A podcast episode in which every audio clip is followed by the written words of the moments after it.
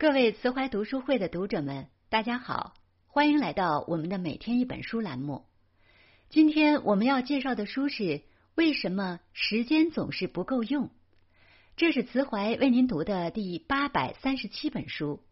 在这里，我们将为您提供十分钟的简版内容。想要查阅每天一本书的详解版，点击文章顶部的图片，进入每天一本书小程序收听。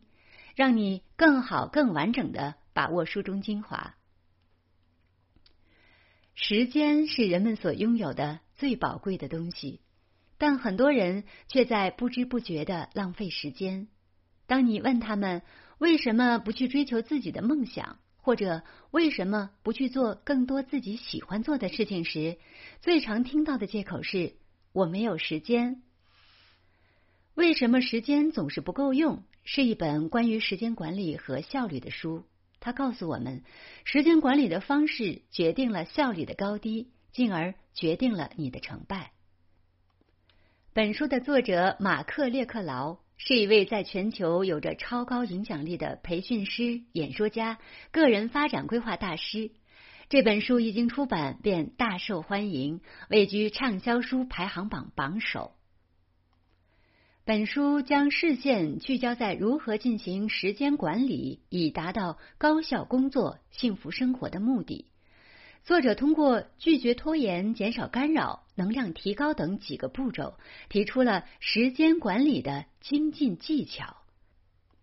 阅读这本书可以帮助读者学会管理自己的时间，从而可以毫无压力的把自己该做的事情做好，并有更多的时间去做自己喜欢的事情。下面就让我们一起走进这本书。如果你一整天都在工作，但是却没有完成任务，或者没有看到工作的成果，那么你很有可能拖延了重要的事情。拖延是时间的大敌。我们要高效完成更多的事情，就一定要减少拖延。但很多时候，我们可能会陷入拖延而并不自知。本书告诉我们，如果你正在做一些现在不需要做的事情，而不是做你应该做的事情，不管你正在做的事情是否重要，你都是在拖延。作者回忆自己二十年前。每次复习考试的时候，都强烈的想要打扫公寓。有趣的是，这种冲动总是在考试期间出现，所以一年中有两次他的公寓超级整齐，而他的考试却不及格。拖延有很多形式，比如分心、推迟任务、等待任务圆满完成、把所有的事情都留到最后一分钟去做等等。往往借口是拖延的外衣。我们经常会用以下的借口，比如我太累了，现在没有时间；我需要休息，我现在不想这么做，以后会想做的；今天太晚了，明天一早就去做，等等。当我们发现自己正在拖延时，就要有意识的采取相应的措施。你可以把当前需要完成的事情列一个任务清单。当有了任务清单，就开始执行。行动永远是治疗拖延症最好的解药。当我们面临太多的选择而犹豫不决，不知从何开始时，最好的办法是从最重要的决定开始。还有，当你以还不够完美为借口进行拖延时，要记住，最好的建议是完成比完美更重要。因为你可能在等某个合适的时机来开始你的新业务，事实上，合适的时机可能永远不会到来。所以，完成一项任务的最佳时间总是现在。所以，不要等明天或者下周才开始，现在就开始。培养紧迫感与时间赛跑也是一个提高效率的好习惯。我们要学会给自己的任务加一个截止日期。然后认真的对待自己设定的截止日期。另外，当自己在截止日期前完成了任务时，记得奖励一下自己，看看自己最喜欢的电视剧或者去看电影，都是不错的选择。总之，我们要学会打破忙碌的诅咒，不要再以没有时间为借口，开始更好的利用你的时间，学会先把重要的事情做完，而不要把时间浪费在无用的事情上。对大多数人来说，长时间专注于工作而不分心或者不被打扰是件很难的事情。新邮件的提示音、妈妈的电话、微信消息等等没完没了。本书告诉我们，所有的干扰和让你分心的事情，让你失去的不仅仅是被干扰或分心的那段时间，同时失去的还有你的注意力。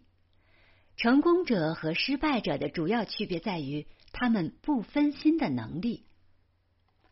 处理外部干扰很大程度上取决于你说不的能力和意愿。勇敢说不是能极大的提高你的效率的习惯之一。作者提到他自己的经历，在学会说不之前，他经常接受自己不想接受的邀请，或者参加自己不喜欢的活动。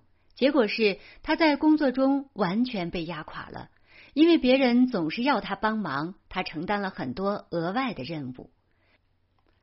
作者告诉我们，通过经常说不，你会极大的改善你的工作和个人的生活，也会腾出很多时间。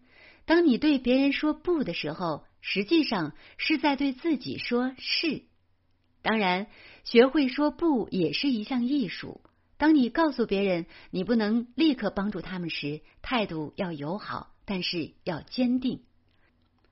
在拒绝别人的时候，可以不必解释什么，但可以提供其他的选择，比如回答：“对不起，我现在帮不了你。星期五下午我可以帮助你一个小时。”面对内部干扰，我们需要学会自律，每天为自己留出固定的免打扰时间，以便提高工作效率。比如，退出社交网络，设置固定的时间上网，每天至少有一个小时关掉手机，安排一个特定的时间处理外线电话，关上办公室的门等等，都会让你赢得更多时间。书中还提到一种简单而高效的时间管理法——番茄工作法。这种方法将一个番茄时间设置为工作二十五分钟，然后休息五分钟。在工作的过程中专注工作，中途不受任何干扰。番茄工作法可以帮助你集中注意力，减少干扰。当你开始应用这个方法时，乐趣就开始了。工作的效率也会爆发式增长。当然，知道了要怎样做才能变得更有效率，只是第一步。而我们要做的就是把这些知识应用到生活中。想要富有效率，就需要大量的能量。一个身体健康、精力充沛、情绪积极的人，往往效率也会更高，时间也会相对的多起来。每个人都是一个能量场。我们在受到外在能量的影响的同时，也会影响到外在的环境。正如吉姆·罗恩曾经说过的一句名言：“你是你最常接触的五个人的平均值。”耶鲁大学曾经做过一个实验，在一个小组任务中，指定一名成员表现出明显的积极态度。实验结果表明，每当这名积极的团队成员走进房间时，他的情绪会立刻感染周围的每个人，而且他的积极行为会提高整个团队的表现力及完成任务的能力。所以，想要提高自己的能量，需要和正确的人在一起，选择花更多的时间和那些激励你、相信你、赋予你力量的人在一起。而不是和那些指责者、抱怨者在一起。同时，如果你很快乐、充满能量，你也可能会感染身边的人。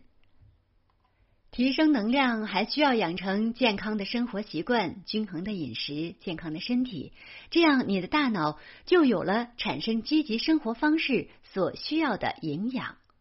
同时，我们可以找一个适合你并且你喜欢的运动。比如游泳、跑步等等。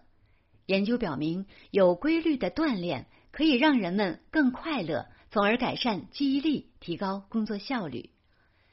适当休息也是提升能量不错的选择。早睡早起，保证充足的睡眠，每周至少休息一天，给自己一个完美的充电时间。累了就小睡一会儿，让自己重新恢复精力活力等等。总之，别在疲倦的时候选择继续，学会休息才能更高效。事实上，想要充满能量、富有效率，你可能不需要投入那么多的时间，只需要充分利用时间。帕累托法则告诉我们，百分之八十的结果来自百分之二十的行动。学会运用二八定律，给工作和生活划分重点，找出那些带来百分之八十效益的百分之二十的项目，然后把其余的抛弃，可以让自己效率更高，时间更充裕。以上就是本书的精华部分。赫胥黎曾说：“时间最不偏私，给任何人都是二十四小时，时间也是偏私。”给任何人都不是二十四小时。每个人一天都拥有同样的时间，但有的人一天到晚忙忙碌碌的，却收效甚微；而有的人却能够有很大的收获。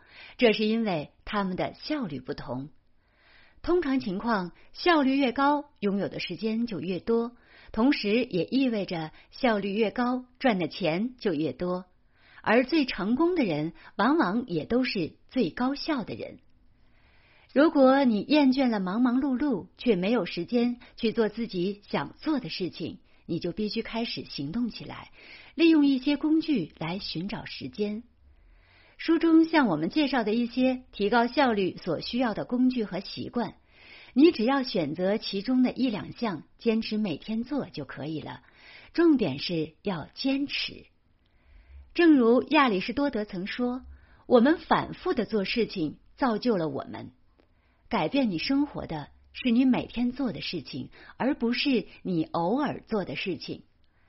选择那些你觉得最舒服的习惯，在一段时间内坚持做这些事情，并养成习惯，相信你的生活将会发生改变。”好了，今天的分享就到这里。以上的内容为每天一本书的简版，查阅详解版，欢迎点击文末图片进入慈怀每天一本书小程序收听。慈怀每天一本书小程序是慈怀为了更好的为大家提供听书服务，特地打造的一座成长图书馆。相比在公众号上的内容，每天一本书小程序里的内容更详细，功能更丰富。欢迎喜欢每天一本书专栏的书友们点击文末的图片，进入每天一本书小程序体验。